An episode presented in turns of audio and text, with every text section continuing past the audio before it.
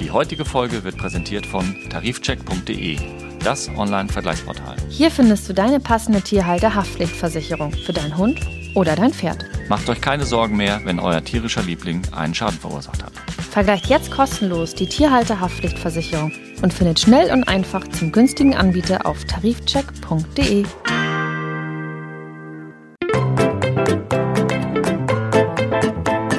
Mäßige Hosen, dein Podcast-Tierarzt. Mit Nicola Fischer Und Christian Beer. Hallo Nicola, Hallo Christian, einen wunderschönen guten Abend. guten Abend. Man kann, sich auch, man kann sich auch immer am Abend treffen, oder? Ja, auf jeden Fall. Genau, ich habe dir ein bisschen Koffein Ja, hingestellt. habe ich äh, schon konsumiert. Äh, nötig. Genau, Koffein sozusagen in, in doppelter Zufuhr. Ja. Ähm, ja, wir möchten heute über ein ganz besonderes Thema sprechen, aber zu dem kommen wir gleich. Richtig. Wie war deine Woche? Die Woche war gut. Ich habe mir ein bisschen was vorbereitet, aus dem du auswählen kannst, worüber ich spreche. Okay. Also du gibst mir Vorschläge und du, daraus wähle ich aus oder ich suche mir irgendwas aus und Nein. du musst dazu was sagen. Genau, also ich habe zwei ähm, Vorschläge für dich, die findest Gerne. du auch vor deiner Nase.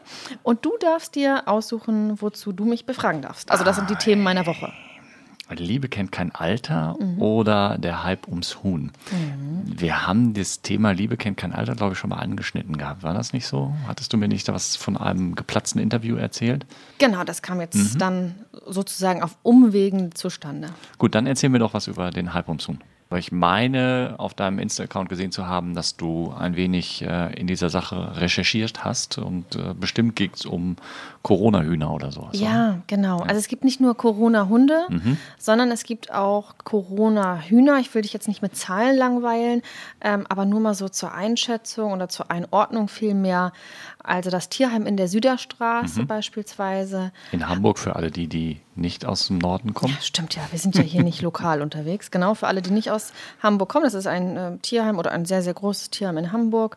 Die verzeichnen sozusagen einen Anstieg an Fundtieren, Abgabetieren, behördlichen Sicherstellung. Das bildet sozusagen die, die Menge an Du Tieren. redest jetzt von Tieren oder von Hühnern? Hühnern. Okay. Wenn ich von Tieren rede. Also rede- Fundhühner gibt es auch? Ja, Okay. also Fundhühner, Abgabehühner und behördliche Sicherstellung. Hühner. Genau, und ähm, da gibt es sozusagen einen Zuwachs an Tieren von bis zu 40 Prozent. Also, Menge.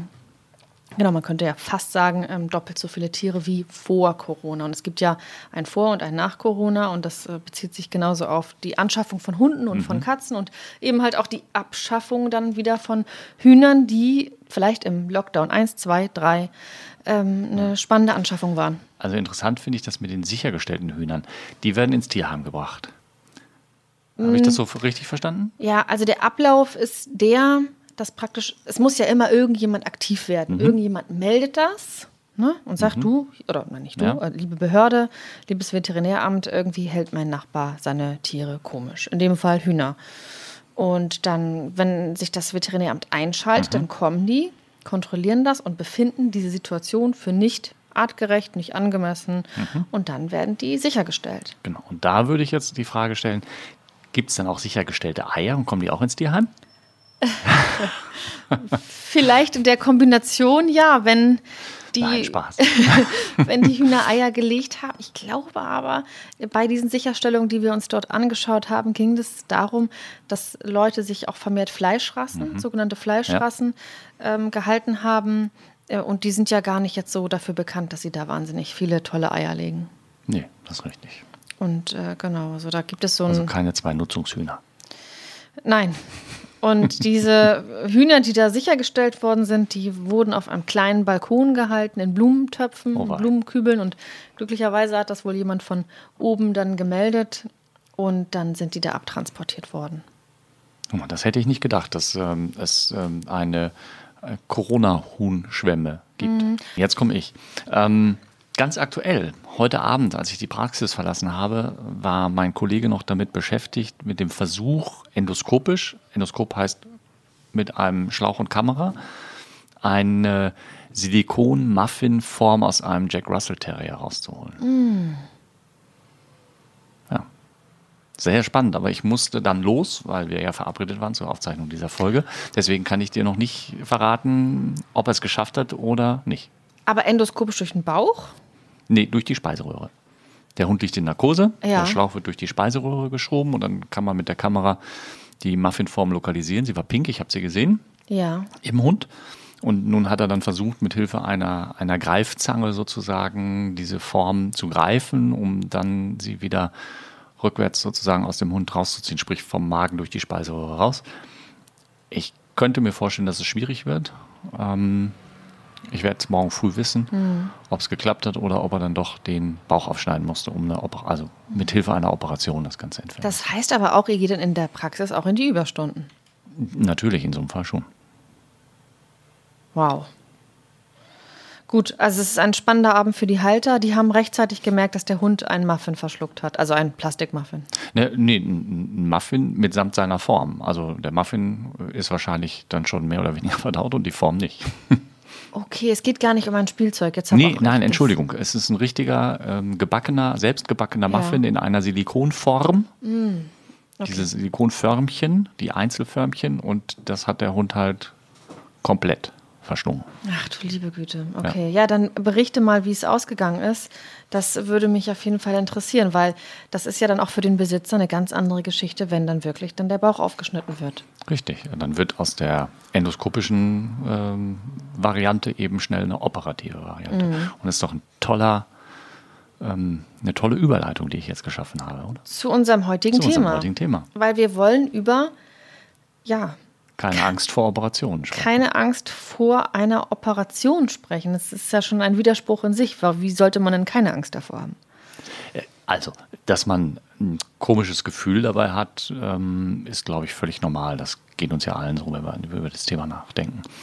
Ähm, Aber zwischen einem schlechten Bauchgefühl und einer, einer m, bis hin zu panischen Angst gibt es ja große Abstufungen. Und nicht alles, was mir nicht geheuer ist, muss mir ja automatisch so doll Angst machen, dass ich damit dann nicht mehr umgehen kann. So. Also ich bin jetzt kein Psychologe, aber man muss sich ja Ängsten auch stellen und so weiter. Aber es ist ja schon. Äh, Hast du schon mal ähm, die Situation gehabt, dass einer deiner Hunde operiert werden musste? Ja, ich spreche jetzt ganz bewusst so von den üblichen Dingen. Ne? Und äh, üblich ist in dem Fall ja eben halt die Entscheidung einer Kastration. Und das ist eine Operation. Und ich ähm, würde schon sagen, dass ähm, da sehr, sehr viel Aufregung auch mit im Spiel ist. Richtig, hier ist Aufregung mit dem Spiel. Und wovor hattest du Angst? Meine allergrößte Angst ging eigentlich darum, ja, du wirst jetzt sicherlich lachen Nicht unbedingt. oder den Kopf schütteln. Meine allergrößte Angst an Stelle 1 wäre, ähm, dass der Hund die Narkose nicht richtig verkraftet, nicht aufwacht oder wie auch immer. Und natürlich auch so diese Gruselgeschichten, die man kennt, ähm, Nachblutung, Einblutung, äh, genau, innere Blutung, Punkt um, ja, an dem dann ja auch ein Tier post-OP versterben kann. Richtig, Post-OP, also nach der Operation. Ganz genau, im Prinzip gibt es ja drei Punkte, vor denen man sich fürchten kann. Das eine ist die Narkose als Narkose selbst. Ist ja ein sehr befremdliches Gefühl auch. Das zweite ist, dass während der Operation irgendetwas misslingt, irgendwas schief geht. Oder das dritte ist, dass irgendwann nach der Operation kurzfristig oder auch mittel- bis langfristig irgendwelche Spätfolgen auftreten können. Das sind ja so die drei großen Komplexe, die einen Unbehagen bereiten können oder vor denen man Angst haben kann. Und über die wollen wir so ein bisschen sprechen. Ja, sehr gut. Aber äh, vielleicht das vorweg. Sind das normale Ängste? Ich glaube schon. Und ähm, ich kenne ja das Gefühl von zwei Seiten. Wenn ich ähm, in der Praxis ein Tier in Narkose lege, um es in den OP dann zu bringen, vorzubereiten, zu operieren, dann bin ich ja der behandelnde Arzt und nicht der Tierbesitzer.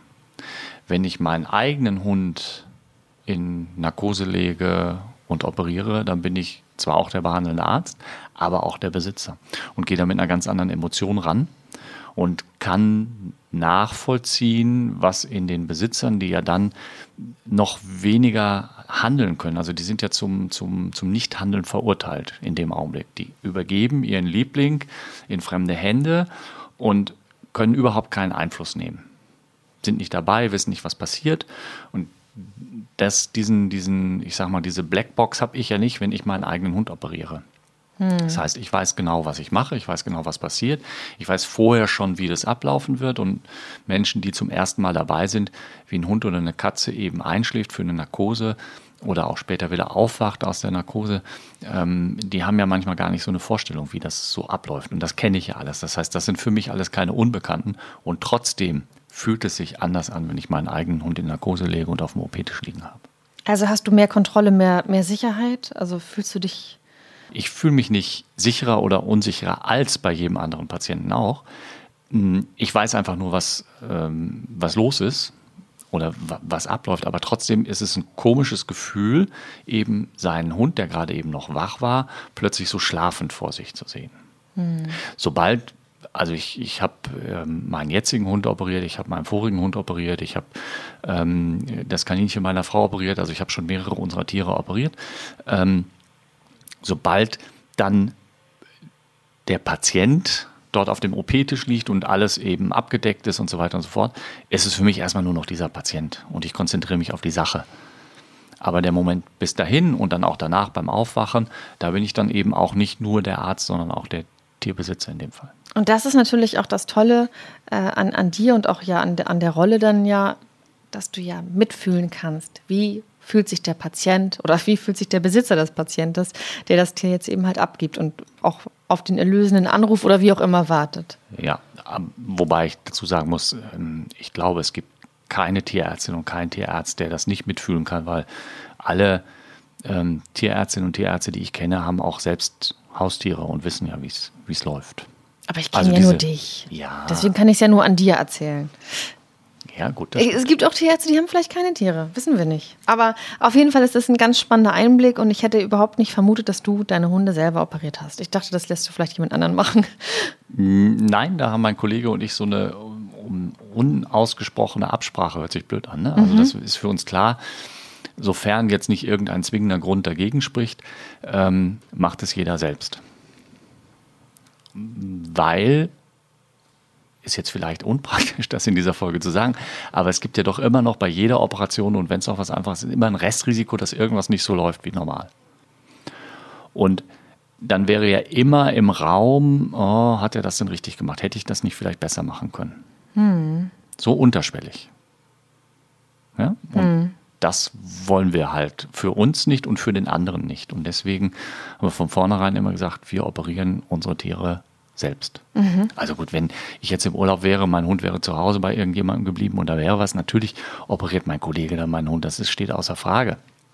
Aber wenn ich selber da bin, mache ich das auch selber. Mhm. Spannend. Also hätte ich nicht, hätte ich gar nicht vermutet. Ich weiß, dass es Kolleginnen und Kollegen gibt, die das nicht können. Die sagen, hm, nee, ähm, muss jemand anders machen. Mhm. Aber bei meinem Kollegen und bei mir ist es eben so, dass wir sagen, nein, wir machen das selbst.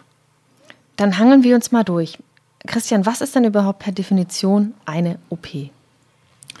ein operativer Eingriff. Also es gibt ja teilweise ähm, Krankenversicherungen für Tiere, die ähm, auch oder reine Operationsversicherungen und die definieren einige Sachen ähm, so ein bisschen anders. Ich weiß gar nicht, wie es juristisch definiert wird. Also in der Regel ist eine Operation ja ein ähm, Eingriff, meistens in einer Narkose, manchmal in einer Lokalanästhesie in dem irgendwo etwas am Tier, na, ich sag mal, geschnitten und genäht wird, so ganz vereinfacht ausgedrückt. Mhm. Ja? Also eine Spritze geben wäre keine Operation. Ein Röntgenbild in Narkose machen, da gehört zwar eine Narkose zu, ist aber keine Operation. Unter Lokalanästhesie, das heißt also örtlicher Betäubung, eine Warze zu entfernen, wäre eine kleine Operation. Mhm. Zwar eine winzig kleine, aber eine Operation. Ist denn eine Zahnreinigung unter Narkose auch ein operativer Eingriff? Nein. Mhm. Ja, da wird, also es wäre jetzt wieder was anderes, wenn wir eine Zahnextraktion, also ein Zahn ziehen. Ähm, ich weiß nicht, wie die Versicherungen das definieren. Könnte man jetzt schon fast wieder so ein bisschen als Operation. In, in meinen Augen ist es das nicht. Also in meinen Augen gehört zu einer Operation immer auch ein Skalpell. Mhm. Ja, also ein Messer, mit dem ich irgendwas auf- oder rausschneide und das Ganze dann hinterher auch wieder zunähe. Das ist in, so in meiner gedanklichen Welt eine Operation. Überall, wo ich kein Skalpell für brauche, dann definiere ich das für mich nicht als Operation. Okay. Ich denke nicht, dass wir das abdecken können, aber vielleicht kannst du einmal da so ein bisschen ähm, durchführen. Was für Operationen gibt es? Oh.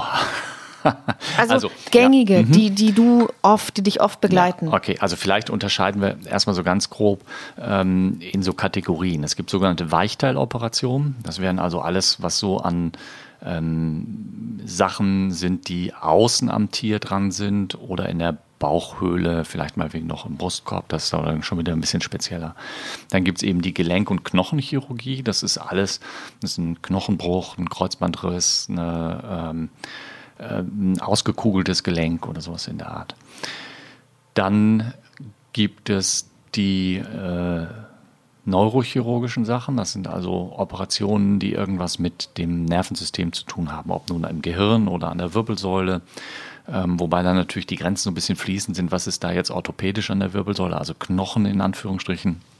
Und was ist neurologisch Nerven? Jetzt, ne? Wenn ich eine Bandscheibe operiere, ist das sicherlich was anderes, als wenn ich eine ähm, einen Wirbelbruch operiere, trotz alledem ist das eine ist Knochen, das andere ist nicht Knochen, ist es ja immer alles, was in der Nähe von dem Rückenmark, also von ganz wichtigen Nerven ist. Ähm, dann kann man es jetzt noch ein bisschen feiner machen. Dann gibt es so Spezialsachen wie zum Beispiel Operationen im Auge. Das ist jetzt, kann man als Weichteiloperation beschreiben, wäre aber schon so speziell, dass es wirklich hm, schon wieder eine eigene Kategorie für mich fast darstellt. Also das sind immer so die großen Gruppen. Du hast vorhin angesprochen, Kastration, das ist sicherlich so eine standardisierte Sache, von der jeder weiß, ähm, dass es das gibt. Und ähm, dann gibt es die ganzen Sachen der, der Bisswunden, die vielleicht genäht werden müssen. Das ist jetzt eine mehr oder weniger große Operation. Wenn ich jetzt eine kleine Bisswunde habe, ist es sicherlich ein kleinerer Eingriff. Und wenn jetzt, ich sag mal, die, die Bauchdecke aufgerissen ist, weil ein kleiner Hund von einem großen so richtig durchgebeutelt worden ist, dann ist das natürlich auch schon aufwendiger. Dann gibt es die ganzen Tumoroperationen, ob das nun eine Gesäugetumor-OP ist oder ein, ein Tumor auf, an oder unter der Haut ein Milztumor oder irgendwas in dieser Art. Ähm, Magen-Darm-Operationen wie zum Beispiel eine Magendrehung oder ein Fremdkörper. Ja, wir haben das ja in der Einleitung gesagt mit der Muffinform im Magen. Mhm. Wenn da jetzt der Bauch aufgeschnitten werden muss, weil es eben vorne nicht rausgeht, dann ist es ja eine richtige Operation. Da wird der Bauch aufgeschnitten, da wird der Magen aufgeschnitten. Ähm, das sind äh, so die Sachen Knochen und Gelenke, hatte ich glaube ich gerade schon gesagt. Mhm. Das sind so die gängigen. Und dann gibt es natürlich immer noch mal ganz spezielle OPs am Gehörgang, äh, op, spezielle OPs im Bereich der Augen oder der Nasen oder ähm, das Amputieren von, von einer Zehe. Ich habe jetzt die Woche hm, eine Zehe von einem Hund amputiert, der schon lange da mit einer Veränderung rumlief, hat sich jetzt hinterher dann im, im Nachgang durch die pathologische Untersuchung als Tumor rausgestellt. Also da gibt es eine Vielschichtigkeit. Fast alles findest du auch mehr oder weniger vergleichbar in der Humanmedizin. Hm. Jetzt muss ich mal einhaken. Wir sind da jetzt so ein bisschen durch äh, mhm, gehechtet. gehechtet. Ich komme auch so weit mit. Ich kann mir alles ganz gut vorstellen. Ich habe glücklicherweise ähm, noch keine Berührungspunkte damit. Aber wenn du das Skalpell ansetzt, mhm. ne, weil du sprachst ja über Skalpell, mhm. ähm, ja, was für ein Gefühl ist das? Ich meine, das ist ja, das muss ja super präzise sein. Das muss, ich weiß nicht, das muss man ja irgendwie auch lernen, so ein Skalpell und dann einfach jemanden aufzuschneiden, oder? Natürlich, das ist ein Lernprozess, genauso wie du lernen musst, eine Tapete an die Wand zu bringen oder einen Ölfilter zu wechseln oder sonst was. So musst du natürlich auch lernen, ähm, damit umzugehen. Was ist das für ein Gefühl? Inzwischen, nach so vielen Jahren Berufserfahrung, das ist eine gute Frage. Also ich werde, wenn ich morgen früh meine nächste OP habe, kurz innehalten, bevor ich das Messer ansetze und mich fragen, was ich fühle. Ich glaube nicht wirklich was Beschreibbares. Also da bin ich dann emotionslos. Entschuldigung, das ist für mich ähm, in Hat, dem Augenblick. Ja. Ich operiere gerne. Hm, ja, so. ja, das ja? passt ja dann auch ganz gut zu dieser Folge. Aber hast du das irgendwie ja lernen können während deines Studiums am toten nach oder dem, am lebendigen nach Tier? Dem Studium. Also im Studium lernst du im Prinzip so ein ganz bisschen die Basics, aber ähm, die Erfahrung machst. Also machst, wenn du dich zurückerinnerst, vielleicht an deine Zeit als äh, Fahranfängerin. Du hast in der Fahrschule gelernt, wie man fährt, aber äh, ich glaube nicht, dass du und deine ersten Beifahrer sich so wahnsinnig sicher neben dir gefühlt haben, nachdem du die ersten Male außerhalb der Fahrschule gefahren mhm. bist. So, blödes Beispiel vielleicht, aber ne? Hm. Und so ist es natürlich auch, du kommst von der Hochschule und hast so ein paar Sachen gelernt, aber wenn du das erste Mal da stehst und sollst dann, ich sage jetzt mal, eine relativ überschaubare Operation, wie zum Beispiel eine, eine Kastration einer weiblichen Katze machen, ähm, dann bist du, äh, ja, weißt du auch nicht mehr so, hm, wie geht's. Das heißt, du lernst es erst mit der Erfahrung mit der Zeit und die meisten fangen ja dann als Assistenzärztin oder Assistenzarzt in irgendeiner Praxis oder Klinik an und äh, stehen dann oftmals erstmal daneben und assistieren bei einer Operation, dürfen dann mal die ersten kleinen Handhabungen dann dort vornehmen und so nach und nach wird man dann rangeführt. Und so war das bei mir auch. Ich hatte das Glück, dass mein erster Chef ein doch sehr guter Chirurg war, der auch sehr viel Spaß am Operieren hatte und mir das auch gut vermitteln konnte und mich auch relativ schnell relativ viel hat machen lassen. Und so lernt man das dann. Und ja, das eine oder andere übt man dann sicherlich auch mal ähm, am nicht mehr lebenden Objekt. Das ist so, ja? Ja. Ein Hund oder ein Schwein oder? Ja, sag mal. Naja, also wenn ich jetzt ähm, mir überlege, ich muss eine OP am Knie eines Hundes machen, dann wäre es natürlich unpraktisch über an einem Schwein. Ja gut, aber wir wollen ja hier über alles sprechen. Ja. Also wir wollen ja auch so ein bisschen behind the scenes hier machen. Ja. Und okay, also man operiert dann in seiner Ausbildung oder Studium am Toten. Es gibt ja auch Kurse, ne? Chirurgiekurse, wo du mhm. dann hinfährst äh, und dann kriegst du halt erst die theoretischen Sachen, dann wird das auch nochmal gezeigt. Und dann ähm, gibt es eben halt verstorbene Tiere, an denen man dann diese Operationstechniken übt. Das würde ja eigentlich zu unserer Vorgängerfolge passen, ja. weil das würde ja bedeuten, dass irgendjemand sich damit bereit erklärt hat, diese Tiere zu Richtig. spenden. Mhm. Findest du das gut? Ähm, Oder, naja, es ist ja natürlich also, dankbar, ne? Du musst es ja wieder von zwei Seiten sehen. Du musst es einmal sehen aus der Warte des Tierbesitzers, der Tierbesitzerin. Wenn die sagen, okay, ähm, was jetzt mit diesem Tierkörper passiert, ist mir egal. Ich trage das Bild meines Tieres in mir und ähm, habe entsprechend gute Erinnerungen, die mir positive Gefühle verschaffen. Ähm, aber was mit der Hülle ist, ist mir egal. Dann ist das ja okay.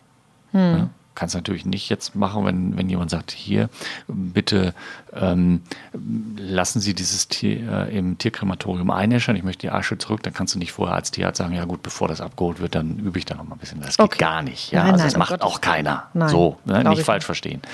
Ähm, und dann musst du die Seite der Tiermedizinerinnen und Tiermediziner sehen, die ja was lernen wollen, damit sie eben dann später ihre Fähigkeiten am lebenden Patienten gewinnbringend, also gewinnbringend für den Patienten, wir reden jetzt nicht vom, vom, vom finanziellen, mhm. ja, also nutzbringend anwenden können. Und das geht, in der Chirurgie geht es nicht ohne praktische Übung. Du kannst noch so viele Bücher lesen und meinetwegen YouTube-Tutorials dir angucken oder so. Wenn du da stehst und das Gefühl ist ja das, was du gerade hast, du stehst da und hast das Messer und der erste, die erste Überlegung, wo schneide ich denn jetzt? Hm. Ist hier richtig? Muss ich ein bisschen höher, ein bisschen tiefer, ein bisschen rechts, ein bisschen links?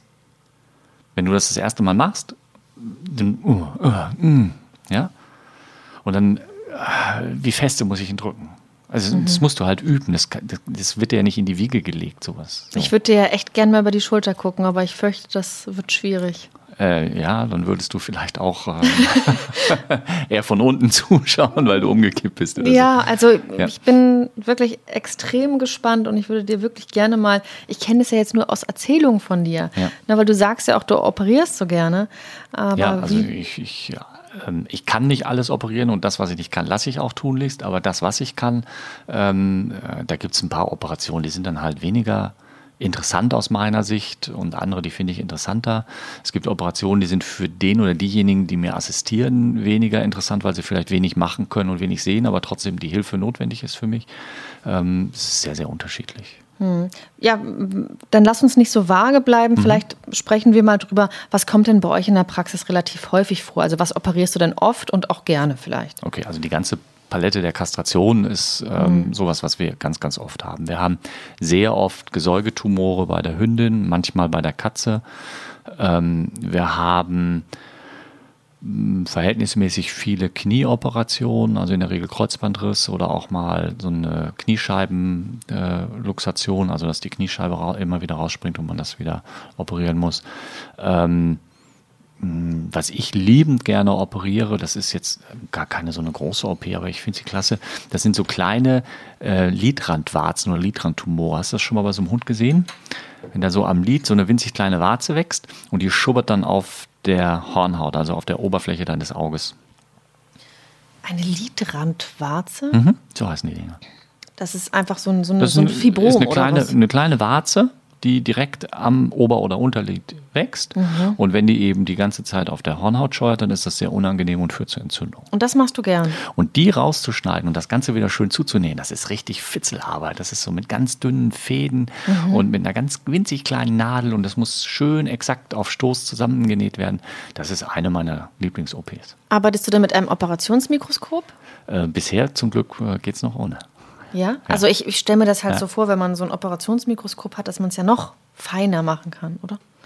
Ja, stimmt. Also gerade bei den in der Augenchirurgie wird das häufig mit so einer, mit so einem, also das sind dann in der Regel so Lupenbrillen, die man aufhat oder sowas. Ähm, aber bisher ähm, funktioniert das in dem Bereich. Ich bin ja Brillenträger. Inzwischen ist es so, dass ich dann für diese nahen Geschichten meine Brille abnehmen kann. Dann sehe ich besser als mit Brille. Aber das funktioniert auch alles super ohne Mikroskop oder ohne Lupenbrille. Das wird aber irgendwann altersbedingt kommen, dass ich das dann aufsetzen muss. Okay, also das sind die Dinge, die du, die du gerne operierst. Ja, auch eine, auch eine Knie-OP mache ich gerne. So, ja, so ein Knie, ein Kreuzbandriss operieren, das mache ich auch gerne. Ähm, Milztumor finde ich jetzt irgendwie jetzt, ist zwar, also ich kenne viele Kolleginnen und Kollegen, die schrecken vor einem Milztumor-OP zurück. Ich finde, das ist eine, ja, eine dankbare OP. So in meiner Gedanken. Aber jeder hat so seins. Ne? Es gibt ja auch, auch welche, die gar nicht gern operieren. Ähm, für die ist jede Operation irgendwie ein, ein Schrecken. Ähm, aber ne. also wir machen da relativ viel und so, ich sag so kleine Hauttumore irgendwo, das ist also auch was, was immer und immer wieder vorkommt. Ja, ein Knochenbruch ab und zu, ja. Ich finde das ganz interessant. Du hast dich ja irgendwie heute wahrscheinlich äh, ganz unfreiwillig so gekleidet, dass wann immer ich dir ins Gesicht schaue, du hast so ein, so ein türkises T-Shirt an Mhm. und das sieht aber so aus, als würdest du direkt aus dem OP hergeflogen sein. Den grünen OP-Kittel. und dann noch deinen OP-Kittel drunter Ja. Mhm. haben, weil ich schaue dir ins Gesicht und darunter schimmert das so Ja. grün. Ähm, Haken an der Sache, kannst du nicht wissen. Bei uns in der Praxis sind die OP-Kittel blau. Also, ähm, wollen wir mal so von vorne nach hinten durchgehen? Ja, sehr gerne. Also es wäre jetzt sozusagen auch mein, mein Angang. Ich würde sagen, wir, wir wissen jetzt, was du magst und wir wissen jetzt, was ihr oft macht. Ich glaube, das ist noch viel, viel, viel, viel vielfältiger, als wir Zeit haben, das zu besprechen. Aber fangen wir doch mal aus Patientensicht an. Wie kann ich mich dann mit meinem Tier vernünftig auf eine Operation vorbereiten? Das ist eine gute Frage, aber wir können noch einen Schritt vorher anfangen. Okay. Es gibt ja einmal die Operationen, die mehr oder weniger geplant oder gewünscht sind und die Operationen, die einen mehr oder weniger überraschen. Die OP ist unter Umständen dieselbe, also eine Kastration ist geplant und dann in der Regel auch gewünscht. Ähm, ein Kaiserschnitt ist ja ganz dicht bei, den hat man in der Regel nicht geplant und gewünscht. Die OP oder die Vorgehensweise ist sehr dicht beieinander. Ich will nicht sagen identisch, aber sehr dicht beieinander. Und trotzdem ist es ja für den Besitzer oder die Besitzerin völlig unterschiedlich. Ja? Das eine, da kann man sich vor gedanklich mit auseinandersetzen und da hat man Zeit, sich das nochmal zu überlegen und ähm, man hat dann auch nochmal Zeit, sich an den Gedanken zu gewöhnen, weil der Termin ist ja nicht dann sofort, wenn man darüber gesprochen hat. Bei der anderen Sache ist es, es muss jetzt entschieden werden und sofort gehandelt werden. Ja, also das ist ja schon mal so ein bisschen dieser gedankliche ähm, Gap zwischen diesen beiden. Ist es was geplantes oder ist es was, was eher in Anführungsstrichen auf dieser Notfallbasis beruht? Das macht für den Besitzer oder die Besitzerin natürlich ganz viel aus. Ja, darf man nicht vergessen. Äh, wenn du dann da sitzt und du musst jetzt entscheiden, was du möchtest, damit auch schnell gehandelt werden könnte, fühlt sich das für dich anders an, als wenn du sagst, okay, dann kann ich noch mal eine Nacht drüber schlafen und dann kann ich noch mal mit meiner Familie drüber sprechen. Ich kann mir vielleicht noch eine zweite Meinung einholen. Ich kann noch mal mit jemandem sprechen, der das schon mal äh, mitgemacht hat mit seinem Hund oder seiner Katze, den ich vielleicht in meinem Freundeskreis habe. Also da gibt es ja viele Möglichkeiten und das fehlt dir ja völlig, wenn du von jetzt auf gleich entscheiden musst. Also das nur mal so dieses vorweg. Und dann werden die Tierbesitzerinnen und Tierbesitzer natürlich von den Tierärztinnen und Tierärzten entsprechend aufgeklärt. Das heißt, warum macht es Sinn, diese Operation für was auch immer das jetzt für eine ist, denn durchzuführen? Was sind die möglichen Alternativen zu der, zu der geplanten Operation oder auch spontanen Operation? Gibt es Alternativen? Wie sehen die aus? Ähm, was sind die Risiken? So, und da sind wir wieder bei dem, was wir vorhin schon mal hatten. Was ist das Risiko? Die Narkose, ja, ähm, dann, dass in der OP irgendwie was nicht so läuft, wie es laufen sollte. Ja. Also, Beispiel, ich operiere eine Warze irgendwo auf dem Rücken raus. Da laufen keine wichtigen Gefäße, da laufen keine wichtigen Nerven, da ist kein Organ, was ich irgendwie verletzen kann. Also da gibt es während der OP keine wirkliche Risikogeschichte, die passieren kann, wenn wir die Narkose jetzt mal ausklammern, ja, also sondern wirklich dieses mechanische, was ich mache. Hinterher könnte sich äh, unter Umständen entzünden oder die Naht geht auf, es blutet nach oder sowas. Aber so, wenn ich jetzt einen Milztumor operiere und ähm, während der OP geht irgendein Riesengefäß kaputt, was ich nicht schnell genug irgendwie zu fassen kriege, dann kann natürlich der Patient äh, in der Operation Narkose super, aber dann unter Umständen eben verbluten während der ganzen, während dieses Eingriffs. Also das sind ja so die Risiken, die in einer Operation auch passieren können. Und hinterher, das hattest du ja vorhin auch schon mal, als ich dich gefragt habe, so ein bisschen angesprochen, ja, was ist da mit Nachblutungen oder wenn sich die Wunde infiziert oder wenn die Naht aufgeht und solche Geschichten.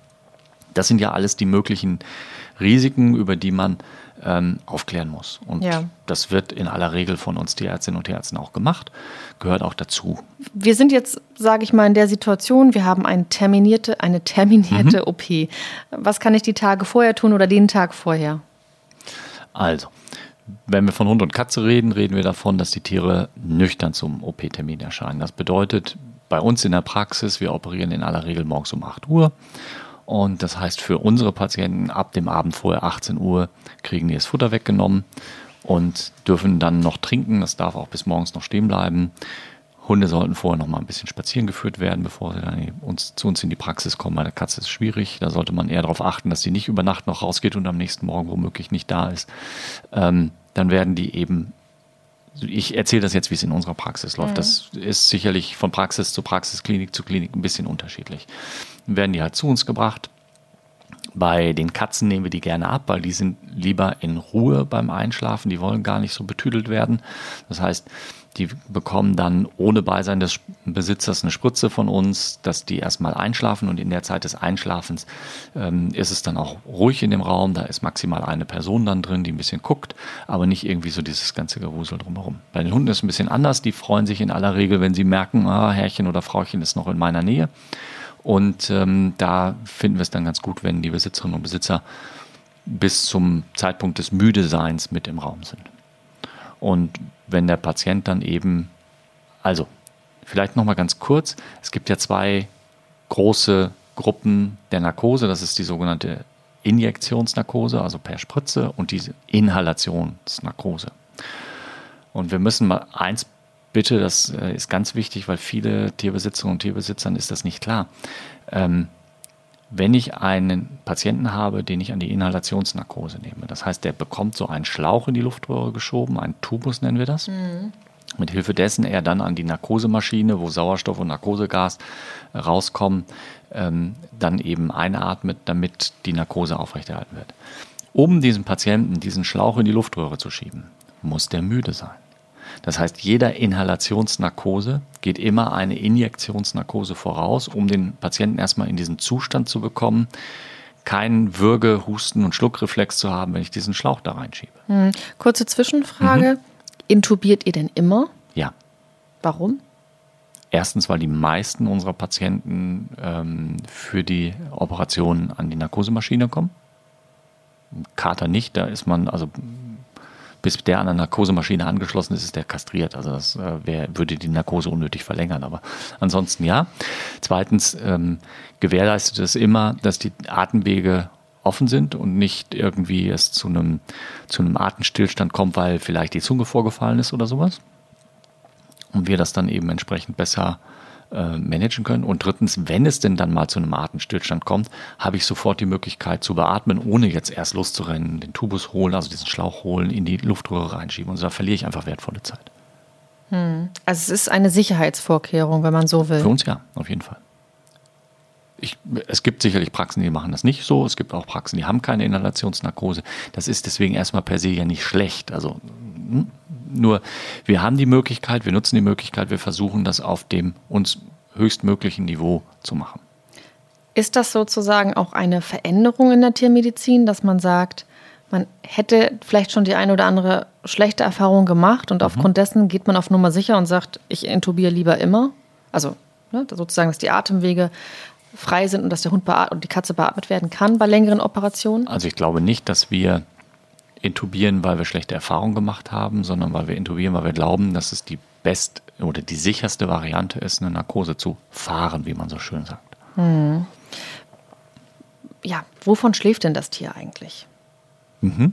Ist also, das, ja. ich habe mir sagen oder ja. anlesen können, mhm. dass es sich eigentlich auch um einen Wirkstoff aus der Humanmedizin handelt. Es gibt ja verschiedene Wirkstoffe, die eingesetzt werden. Mhm. Einer, den du jetzt wahrscheinlich meinst, ist das Propofol. Genau. Das manchen äh, durch Michael Jackson bekannt ist. Ja, oder ja. man kennt jemanden, der das im OP sehr oft einsetzt. Ja, oder man hat selber schon mal gehabt. Mhm. Ja, so, also das ist ein äh, Medikament, was wir eben auch in der Tiermedizin einsetzen. Das funktioniert sehr schön und ähm, das ist mit einer, also in der Regel ist eine Narkose eine Kombination aus verschiedenen Wirkstoffen, die verschiedene Sachen machen. Muskelentspannung gehört dazu, Schmerzausschaltung gehört dazu, ähm, dann die, das Nicht-Wahrnehmen des Umfelds, also die, diese Bewusstseinseintrübung, ja, weil was nutzt es dir, wenn ich mich nicht bewegen kann, aber trotzdem genau mitkriege, was um mich rum ist, das möchte ich auch nicht haben. Ne? Nee. Ähm, also das sind ja so verschiedene Faktoren, die da zusammenkommen. Und da ist es dann häufig so, dass mehrere Wirkstoffe miteinander kombiniert werden. Ja. Mhm. Und die Inhalation, das ist, wir benutzen, es gibt da verschiedene Inhalationsgase in Anführungsstrichen, die benutzt werden. Wir benutzen ähm, Isofluran. Das wurde früher in der Humanmedizin auch benutzt. Das, heute gibt es noch modernere in der Humanmedizin, sind aber auch deutlich teurer. Und ähm, damit haben wir aber gute Erfahrungen. Und Isofluran, was, was macht das? Ja, das ist ein Inhalationsnarkotikum, was eben zu einer Muskelrelaxation und zum Schlafzustand führt. Alleine reicht das nicht so ganz zur Schmerzausschaltung. Das heißt, die äh, Tiere bekommen immer auch noch was anderes dazu, damit sie eben keinen Schmerz in der Operation spüren und dann auch natürlich nach der Operation. Mhm. Das klingt jetzt alles sehr komplex und ich weiß, mhm. dass in der Humanmedizin gibt es da extra einen Anästhesisten. Richtig. Für. So, der kümmert sich genau um diese Vorgänge, ja. die du gerade beschrieben hast. Und dann gibt es den Operateur und mhm. dann gibt es wahrscheinlich noch viele andere Menschen drumherum. Ähm, nun bist du äh, sozusagen alles in äh, Personalunion. Äh, nicht alles ganz alleine. Ähm, es gibt Kliniken, die größeren Kliniken, die haben auch speziell dann Anästhesisten oder eine Anästhesistin dabei. Das ist bei uns nicht so. Also das heißt, bei uns ist es so, die Ärztin, der Arzt ähm, legt den Patienten in Narkose, ähm, operiert und überwacht während der OP zusammen mit der Helferin ähm, eben die Vitalfunktion. Was heißt das? All unsere Patienten werden dann an EKG angeschlossen. Da sehen und hören wir die Herztöne, die Sauerstoffsättigung, also der Sauerstoffgehalt im Blut wird gemessen, die Tiere haben eine Infusion, die Körpertemperatur wird gemessen, die liegen in der Regel auch auf einer Wärmedecke, damit die nicht auskühlen während der Operation. Ähm, Infusion läuft über den Venenzugang, der da ist. Und ähm, wenn man irgendwie den Eindruck hat, irgendwas ist nicht in Ordnung, dann gibt es ja noch genügend Personal in der Praxis, was man dann rufen kann, was einmal gucken kann, kontrollieren kann, läuft da irgendwas nicht, was ist los und so. Aber wir haben halt in der Regel nicht jemanden daneben stehen. Wenn wir jetzt mal einen super, super kritischen Patienten haben, dann kann es schon mal sein, dass wir wirklich sagen, so, du stehst jetzt bitte hier die ganze Zeit hier vorne, guckst auf das EKG, guckst auf die Schleimhäute, guckst auf die Atmung, zusätzlich zu der elektronischen Überwachung nochmal eine, eine visuelle Überwachung. Und ähm, im Zweifelsfall gehst du mit dem Beatmungsbeutel und gibst ein bisschen nach und was auch immer, ja. Aber ähm, in der Humanmedizin geht das natürlich noch mal ein Stück weiter. Mhm. Es gibt ähm, in der Humanmedizin, hat mal mir irgendjemand erzählt, so dieses, es gibt keinen Moment im Leben, wo du besser überwacht bist als im OP. Mhm. Klingt erstmal gut. Ja ja, soll, soll einem ein gutes Gefühl geben, der Satz wahrscheinlich, ne? Ja, ich, also vom Grundprinzip ist es ja auch so. Ich meine, keiner von uns läuft ja permanent mit einer Sauerstoffsättigung und einem EKG durch die Gegend oder so. Aber natürlich ähm, gehe ich auch immer davon aus, dass mir, wenn ich normal durch die Gegend laufe, eben jetzt nicht plötzlich der Atem wegbleibt, was ja in der Narkose passieren könnte. Theoretisch. Jetzt kannst du ja noch nicht mit Tieren sprechen, noch nicht. Mhm. Ich arbeite daran. Du arbeitest dran. Wir haben jetzt gerade darüber gesprochen, ja, wie das alles so vonstatten geht, mhm. mehr oder weniger. Wie ist denn das fürs Tier aus deiner Draufsicht? Wie fühlt sich so ein Tier, wenn es einschläft, wenn es aufwacht? Da gibt es ähm, zwei unterschiedliche Charaktere. Es gibt einmal die, die sich relativ schnell hingeben und entspannen. Das sind dann meist auch die Patienten, die sehr entspannt wieder wach werden. Und es gibt die, die schon in der Einschlafphase extrem unruhig sind und äh, anfangen zu fiepen in diesem Einschlafmoment und äh, doch nochmal so ein bisschen rumzappeln und rumzucken. Und das sind dann oftmals auch diejenigen, die beim Aufwachen sehr unruhig und fiepsig und jaulig und sowas sind. Und dann wird es manchmal schwierig für uns, aber noch viel mehr für die Besitzer zu unterscheiden, hat der Patient jetzt Schmerzen oder ist er einfach nur so ein bisschen, ich sage das mal jetzt nicht böse gemeint, ein bisschen gaga von der OP, von der Narkose. Mhm. Ja, das, ähm, ja, das sind so die. Also wie fühlt man sich dabei? Ich denke, wie, wie, wie wir Menschen auch. Ich bin jetzt noch nicht so oft in Narkose gelegt worden, aber plötzlich ist man weg und dann ist da lange nichts und irgendwann ist man wieder so in so einem, naja, wie so, so, als würdest du nachts um zwei mit leicht dudeligen, äh, nach leicht übermäßigem Alkoholgenuss irgendwie geweckt und müsstest plötzlich eine, eine Mathefrage beantworten. Dann äh, würdest du ja auch erstmal so ein bisschen durch den Wind sein. Und im Zweifel wachst du mit Schmerzen auf. Das wird in der Regel ja aber durchaus positiv beeinflusst dadurch, dass ähm, sowohl wir Menschen als auch unsere Vierbeiner ähm, ja entsprechend Schmerzmittel bekommen, während der, also vor der OP, während der OP, nach der OP und dann auch ähm, in aller Regel ja die Besitzerinnen und Besitzer noch Schmerzmedikamente je nach Schwere des Eingriffs hinterher mitbekommen für ihr Tier. Mhm. Wir haben ja jetzt so ein bisschen darüber gesprochen, wie verhalte ich mich als Halter vor mhm. der OP. Also wir hatten das nüchterne Thema, also den Hund mhm. nüchtern zu lassen. Ähm, Die Katze auch. Katze auch. Äh, Katze, nicht Katzi, Katze, Katze. abends nicht mehr rauslassen mhm. und äh, den Hund eben halt dann abends, äh, vor der OP nochmal Gassi führen. Wie verhalte ich mich nach der OP? Wie kann ich mein Tier abholen, mhm. ihm ein gutes Gefühl geben? Also, ähm, erstmal kommt es ja so ein bisschen darauf an, wie lang war die OP, also die Narkose und wie schwer war die OP. Da richtet sich ja noch ein bisschen was dann hinterher nach, wie ich damit umgehen kann. Prinzipiell gilt, die Tiere an dem Tag einfach so ein bisschen ruhig ähm, und warm halten. Kleinere Mahlzeiten im Laufe des Tages sind meistens erlaubt. Ähm, möglichst keine großen körperlichen Anstrengungen, also Gassi gehen oder so, nur fürs Nötigste beim Hund und die Katze jetzt nicht unbedingt nochmal zum Spielen auffordern oder direkt wieder rauslassen oder sowas. Ähm, also so ein bisschen Ruhe, so wie wir uns vorstellen würden, wie wir so einen Tag nach so einer Narkose verbringen wollen würden. Entspannt. Ne? Mhm. Füße hoch und gut. Genau, dann ist ganz wichtig, dass das Tier Urin absetzt am gleichen Tag, ne? Oder? Na, wie willst du das beeinflussen? Also ähm, da musst du natürlich darauf achten. Ja? Ähm, Urin ist oftmals so, dass es ja auch dadurch, dass die Tiere Infusion bekommen, eher mehr als weniger ist. Und manche Tiere dann in, der, in dieser Aufwachphase unter Umständen auch mal unter sich urinieren. Das muss man einfach wissen, dass man da jetzt keinen Schreck bekommt. Ähm, bei Hunden ist es manchmal so, dass die zwei, drei Tage kein großes Geschäft danach machen, je nachdem, wie man, äh, was für eine Narkose man einsetzt. Kann bei Katzen auch mal sein, aber das ist nicht ganz so häufig.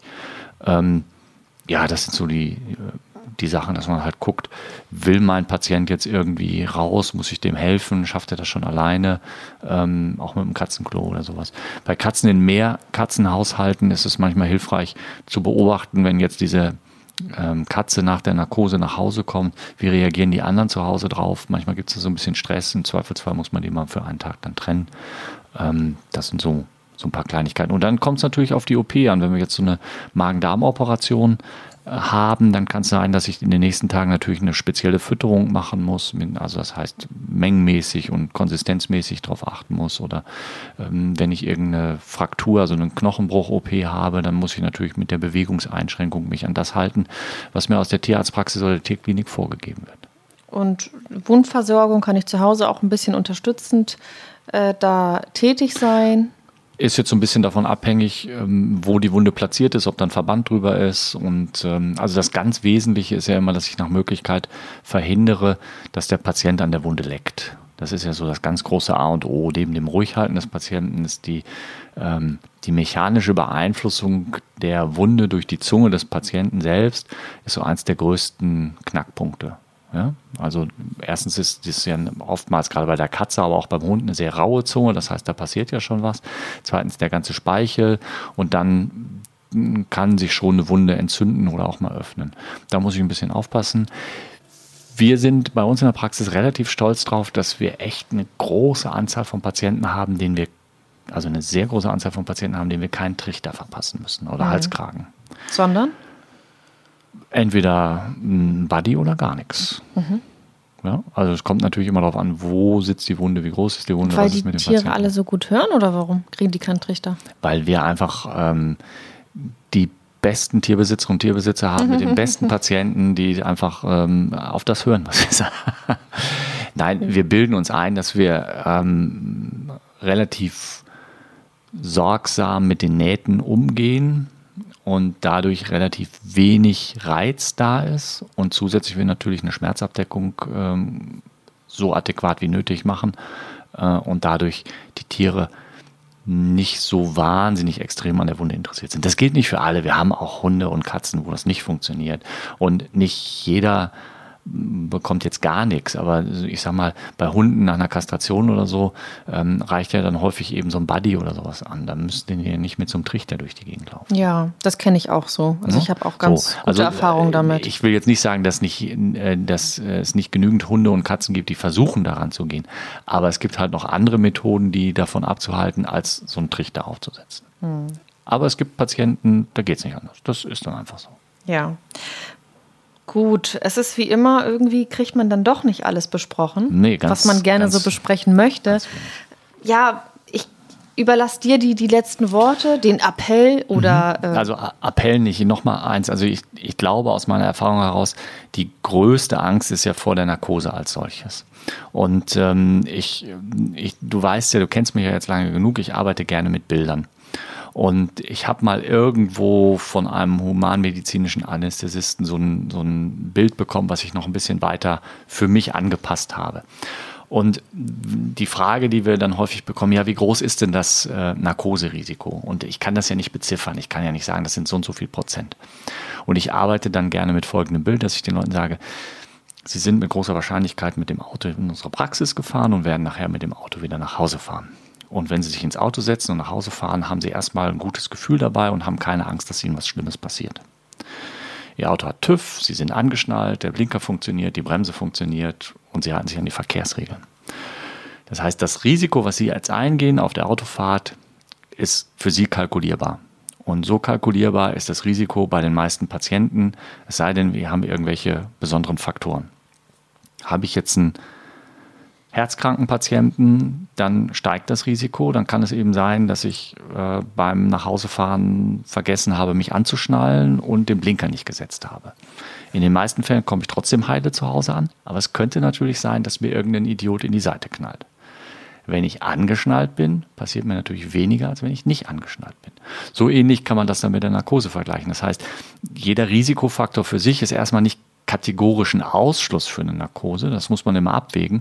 Aber wenn dann irgendwann kein TÜV mehr drauf ist, kein Blinker funktioniert, nur noch drei Reifen dran sind, meine Bremse auch nicht funktioniert und sowas wie einen Anschnaller habe ich nicht, dann überlege ich mir natürlich sehr, ob ich in das Auto steige. Sprich, habe ich einen 15-jährigen herzkranken Diabeteshund, der ähm, weiß ich nicht, ganz, ganz viele Medikamente bekommt und chronisch nierenkrank ist, da muss ich mir schon sehr gut überlegen, ob eine Operation, also eine Narkose für was auch immer, ähm, wirklich die beste Entscheidung ist. Also kann man schon sagen, dass der Alter, dass das Alter, nochmal, also kann man schon sagen, dass das Alter auf jeden Fall ein Faktor ist, der ein Risiko darstellt eine Erhöhung des potenziellen Risikos, wobei zum Beispiel Übergewicht durchaus auch ein Risikofaktor ist. Und wir haben viele junge übergewichtige Tiere.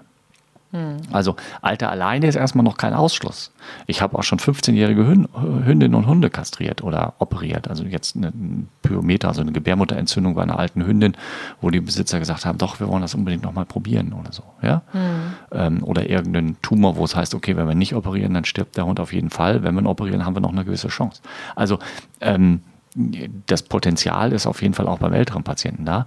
Zumindest wenn man nach den möglichst äh, sichersten Methoden arbeitet, sprich also mit einer Narkoseüberwachung, nach Möglichkeit mit einer Inhalationsnarkose, ähm, Venenzugang, Infusion, also ein nahe an die Humanmedizin heranreichendes System. Mhm, das klingt für mich auch so, ja. ja? Das, es gibt ein gutes Und, Gefühl. Ähm, ja, Sie haben bleibt, mich überzeugt. Es bleibt immer noch ein, ein, Risiko da, das kann ich nicht wegreden, das will ich mhm. nicht wegreden. Aber ein in den meisten Fällen kalkulierbares Risiko. Hm. Und dann ja. nehme ich eben gerne dieses Bild vom Autofahren. Ja, ich würde jetzt aus Patientensicht sagen, oder als Besitzerin von Patienten würde ich sagen, hilfreich ist mit Sicherheit, sich da auch aufklären zu lassen und auch seinem Gefühl dann zu folgen. Ne? Klärt, klärt einen der Tierarzt auch wirklich genauso auf? Kann der all meine offenen Fragen beantworten? Äh, arbeitet der mit diesen greifenden Mechanismen, also diese totale Überwachung, nenne ich es mal, innerhalb der Operation? Und wenn dann das Gefühl stimmt, sage ich dir jetzt aus Patientensicht, dann sollte man sich so gut fühlen, wie man sich eben halt in so einer Situation fühlen kann. Vielleicht noch einschränken dazu, nicht jede Tierarztpraxis, die nicht mit Inhalation arbeitet, ähm, muss deswegen nicht, also das ist kein absolutes Ausschlusskriterium. Ja? Also für kurze, überschaubare Eingriffe bei normal gesunden Hunden muss nicht zwangsläufig jede Praxis einen eine Inhalation benutzen. Wir machen das, wir fühlen uns damit besser, wir fühlen uns ähm, damit einfach dem Patienten und dem Patientenbesitzer, der Patientenbesitzerin gegenüber äh, auch besser. Ohne Frage, aber wenn wir jetzt so eine kleine Tierarztpraxis ohne die Möglichkeit haben und die kastrieren eine Katze oder einen Kater oder einen Rüden oder sowas, ähm, nee, würde ich jetzt nicht per se als Ausschlusskriterium betrachten. Nein, also ich habe es auch nicht als ja? Ausschlusskriterium. Okay. Wollte ich nur einmal nochmal so festhalten. Genau, das ist einfach nur so aus Patientensicht, weil auch das ist ja wichtig, dass wir das auffangen. Mhm. Ja. Gut, okay.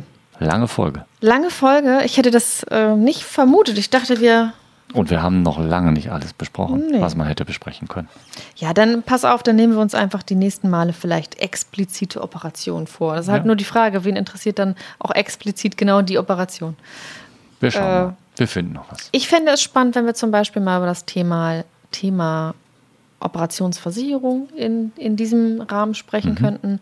Ich glaube, das ist für viele sehr, sehr wichtig. Mhm. Wir selber ja. haben auch eine und ähm, mich würde interessieren, wie du das als Tierarzt siehst. Aber das beantwortest du jetzt nicht. Nee, das beantworte ich nicht. Na? Gut, wir verändern jetzt etwas zum Ende. Es gibt eine Neuerung, okay? Es gibt eine Erneuerung. Ich bin der Meinung, man weiß jetzt genug über uns. Wir wissen alle, dass ich kein Eis verkaufen kann. Und du, du hast Angst, noch, noch mehr von dir preiszugeben. Ich glaube, wir haben einfach schon sehr, sehr viel ja, preisgegeben. Wir wissen, dass du Cocktails magst, dass du nicht ohne Kaffee kannst ähm, und dass du das mhm. mehr magst um einfach nur ein paar Punkte aufzuzählen. Und ich äh, kann kein Eis verkaufen und das mit den Brötchen und okay. dem Kleingeld hat auch nicht geklappt. Dazu vielleicht noch, bevor wir zu der Neuerung kommen, soll ich dir ein Kompliment von meiner Frau ausrichten. Oh Gott. Sie fand es sehr mutig, dass du, ähm, ich hätte jetzt fast gesagt vor laufender Kamera, ja. zugegeben hast, dass du mit dem Wechselgeld Schwierigkeiten hattest. Ja. Hätte sie sich nicht getraut, das so öffentlich zu verkunden, verkünden und äh, ja. Mhm. Ja, ist, ist ein Manko weiß ich, aber. Ja, aber dass du dazu stehst und sagst, okay, das, das, damit kann ich umgehen. Ich, ich sage das einfach so, wie es ist. Ähm, ich kann kein Wechselgeld rausgeben. Punkt. Ja, das hat ja. nicht so richtig hingehauen. Ja, liebe Grüße zurück. Ja. Ich stehe dazu. So. Alles gut. So, um zu der Neuerung zu kommen. Ja. Wir wissen jetzt genug übereinander. Ja, zunächst. Definitiv. Deswegen finde ich, sollten die Zuhörer, wenn sie denn schon so lange dranbleiben, mhm. was sie ja hoffentlich in der Mehrzahl tun, ähm, am Ende die Möglichkeit haben, mitzuraten. Mhm. Deswegen stellen wir uns künftig okay. ja. Fragen mhm. aus der Flora und Fauna. Ja.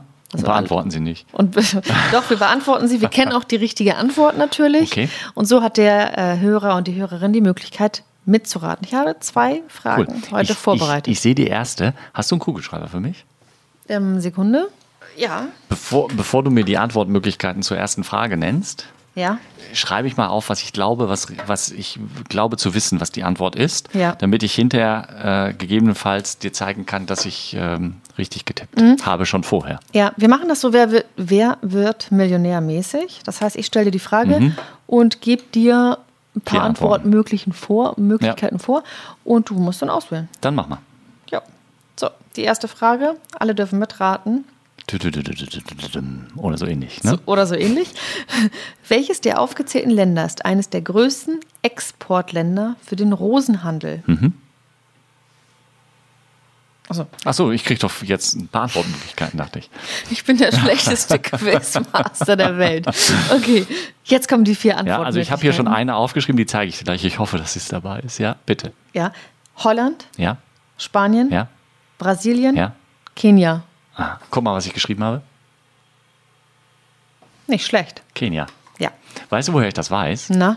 Ich bin noch begeisterter Podcast-Hörer und letztens, also letztens ist ja auch schon ein paar Monate her, gab es mal in einer meiner Lieblings-Podcast-Sendungen einen Bericht über äh, Rosenimporte und da wurde eben von Kenia gesprochen. Und dass Rosen zur richtigen Jahreszeit aus Kenia importiert weniger CO2-Fußabdruck haben als zum Beispiel aus irgendeinem Gewächshaus in Holland. Grundsätzlich ist der Mhm. Rosenimport aber ein Ja, Riesenkatastrophe. umweltbelastendes Ja. Thema. Und trotzdem sind Rosen schon romantisch, oder? Sind was Schönes, aber haben einen unglaublich großen CO2-Fußabdruck. Mhm. Äh, hatten ja gerade die Wahlen, passt ja auch dazu. So, die zweite Frage. Wir steigen jetzt erstmal erstmal mit so wenigen Fragen ja, ein. Ne? Alles gut. So, zweite Frage ist, du siehst sie ja auch. Ja, aber du hast hier keine Antworten stehen. Nein. Was ist eine Verse? Mhm. Ja. Mit A-Umlaut geschrieben. Ja, also nicht wie die Ferse am Fuß, sondern mit Ä. Sage ich nicht. Also mit A-Umlaut in jedem Fall. Mhm. Ich gebe jetzt drei Antwortmöglichkeiten vor. Der menschliche Fußballen, die weibliche Bezeichnung eines Pfaus, ein ausgewachsenes weibliches Rind, das noch nicht gekalbt hat. Was denkst du? Ja, ich weiß in diesem Fall, weil das ist Bestandteil meines Studiums gewesen. Die Ferse ist die, ist die Bezeichnung für eben die erwachsene, noch nicht kalbführende Kuh. Das ist richtig. Und da gibt es aber auch noch regional andere Unterschiede. In Süddeutschland heißt es anders, das weiß ich aber leider nicht, wie es da heißt. Okay, aber es Ja. ist auf jeden Mhm. Fall lustig Ja. und ich hätte es extrem lustig gefunden, wenn du falsch getippt hättest. ich weiß. Das wäre auch super peinlich gewesen. Äh, äh, der weibliche Pfau. Ja. Gibt es Genau. dafür, gibt's dafür einen Namen für einen weiblichen Pfau? Kannst du ja dir dann für das nächste Mal eine Quizfrage Eine, überlegen. eine Pfauin. Eine Pfauen, ja. So, jetzt, äh, ich, wie findest du diese Neuerung? Äh, Finde ich gut, finde ich sehr spannend. Ähm, und wenn uns dann doch nochmal irgendwie Neuigkeiten über uns einfallen, können wir nochmal wieder zurückfallen. Aber das finde ich schon cool. Das heißt aber auch, dass ich mir jetzt auch mal ein paar Fragen ausdenken muss, damit äh, du dich hier im richtigen Licht präsentieren kannst. Genau. Alles so rund um Tiere, Ja, okay. Natur. Ich hoffe, es hat dir Spaß gemacht. Ich hoffe, ich konnte ein bisschen was vermitteln und ein bisschen die, die Angst vor dem großen Thema der Narkose und der Operation bei Hund und Katze nehmen. Ja, mich konntest du ein bisschen beruhigen, bis es dann das nächste Mal wieder so weit ist. Ja, ist ja auch völlig normal, ist ja auch völlig in Ordnung. Nein, aber es hat sehr geholfen. Vielen Dank. Ich hoffe, ähm, jeder, der heute zugehört hat, ähm, fühlt sich jetzt auch ein bisschen sicherer. Bestimmt. Alles klar. Vielen Dank. Bis dann. Christian. Tschüss. Bis dann. Tschüss. Die heutige Folge wurde euch präsentiert von tarifcheck.de. Dem kostenlosen Online-Vergleichsportal. Hier findest du deine passende Tierhalter-Haftpflichtversicherung. Tarifcheck.de. Jetzt vergleichen und günstige Versicherungen finden.